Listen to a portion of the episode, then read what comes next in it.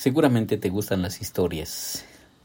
Esta historia que cuenta el pastor Max Lucado me parece que describe, describe mucho de lo que nos pasa a nosotros. Dice así, un amigo mío se casó con una soprano de ópera.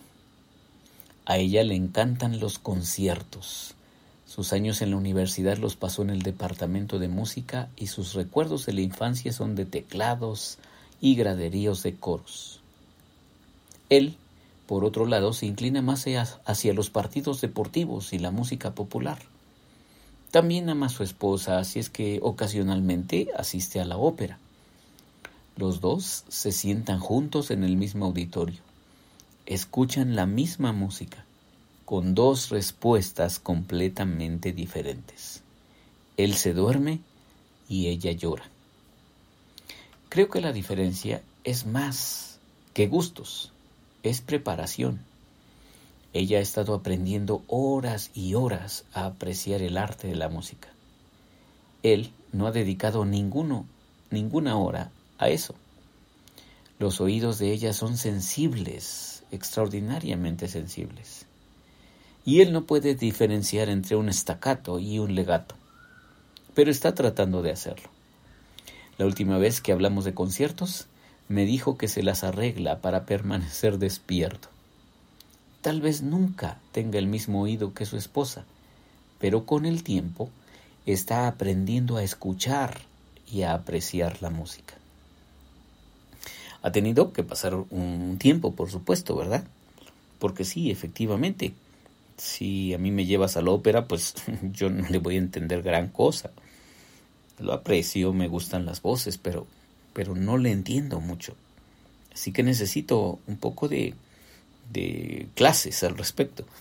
Bueno, cuando se aprende a escuchar, estoy convencido de que nosotros también podemos, equipados con las herramientas apropiadas, podemos aprender a escuchar a Dios. Hemos estado hablando de escuchar a Dios. Habla, Señor, porque tu siervo oye. Esta oración no es para que para que la repitas simplemente y no, no hagas nada al respecto. No, no, no. Cuando tú dices, habla Señor porque tu siervo oye, quiere decir que en tu mente y en tu conciencia hay una grande disposición justamente para que Dios te hable y tú le escuches. Porque hemos dicho una y otra vez que lo que Dios quiere decirnos es muchísimo más importante que lo que nosotros tenemos que decirle. Imagínate, viene de Dios. ¿Sí? Viene de Dios.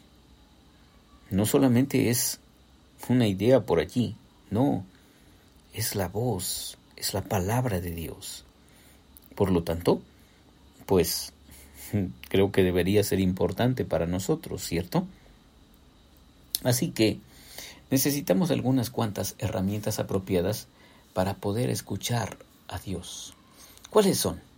Tal vez nos preguntemos. Bueno, yo sé que tú ya te la sabes, pero mm, déjame ser un poco reiterativo, porque a veces, a veces vamos perdiendo la ruta.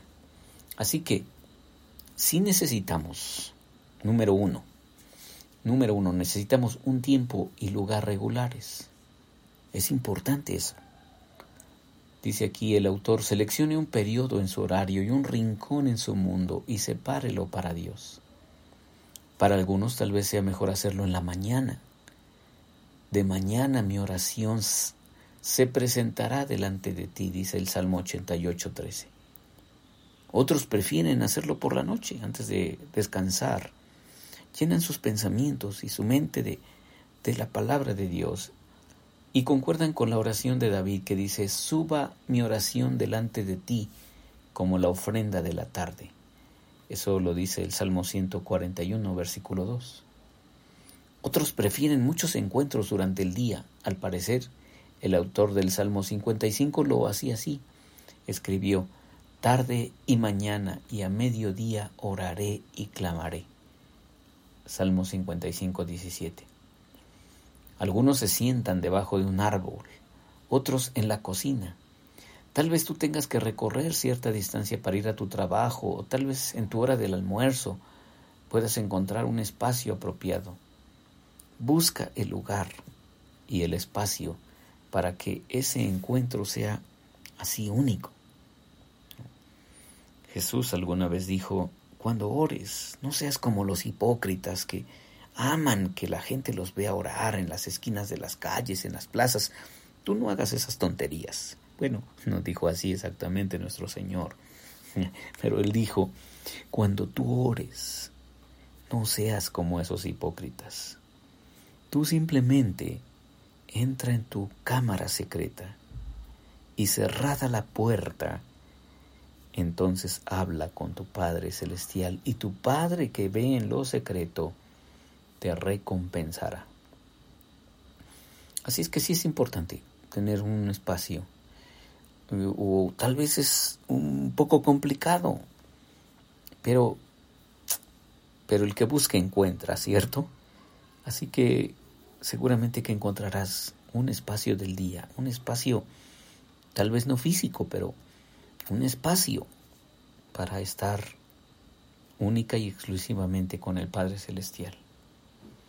¿Cuánto, cuánto tiempo? Alguna vez alguien preguntó, ¿cuánto tiempo es el, es el ideal para un devocional? Bueno, no hay un ideal. Lo que necesitamos es estar dispuestos a escuchar lo que Dios tiene que decirnos. Max Lucado sugiere, toma todo el tiempo que necesitas y valora la calidad más que la cantidad. Tu tiempo con Dios debe durar lo suficiente como para que tú puedas decir lo que quieres decir y que Dios diga lo que quiere decirte. Lo que nos lleva al segundo, al segundo recurso que tú necesitas, es decir, una Biblia abierta. Sí, Estamos en el momento en que ya casi nadie queremos leer nada. Todo lo queremos en videos. Todo lo queremos ver allí en TikTok o en YouTube. Pero, pero, toma en serio, toma en serio esto de, de tomar tu Biblia. Porque allí están los pensamientos de Dios. De verdad. Ahí puedes encontrar lo que Dios quiere decirte. Porque Dios nos habla por medio de su palabra al leer la Biblia, necesitamos pedirle a Dios ayuda para entenderla. Sí, porque de verdad la Biblia puede ser un libro sumamente sencillo o sumamente complejo de entender.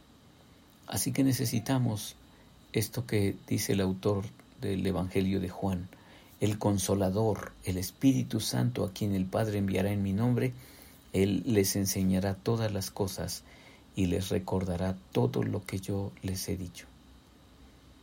Antes de leer la Biblia, ora, pídele a Dios que Él te hable. No te acerques a la Biblia buscando tus propias ideas, búscalas de Dios. Lee la Biblia con oración, también léela con cuidado. Jesús nos dijo en Mateo 7:7, busquen y hallarán.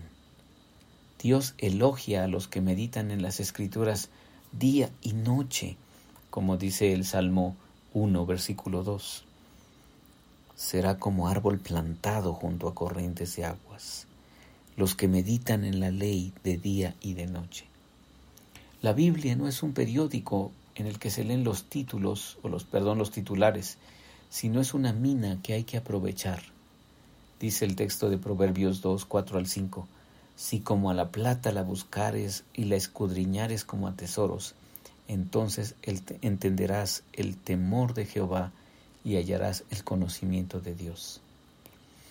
Entonces, sí necesitamos mucho cuidado y mucho respeto, mucho respeto ante el texto bíblico, ante el texto de las sagradas escrituras, ante el texto que Dios escribió para ti y para mí. Así es que toma estas dos ideas. Hablar con Dios para escucharlo y leer su, su palabra también para escucharlo y entender lo que quiere para ti en este día que empiezas. Soy Víctor Hugo Juárez y espero que este devocional ha sido de bendición para ti. Dios te bendiga.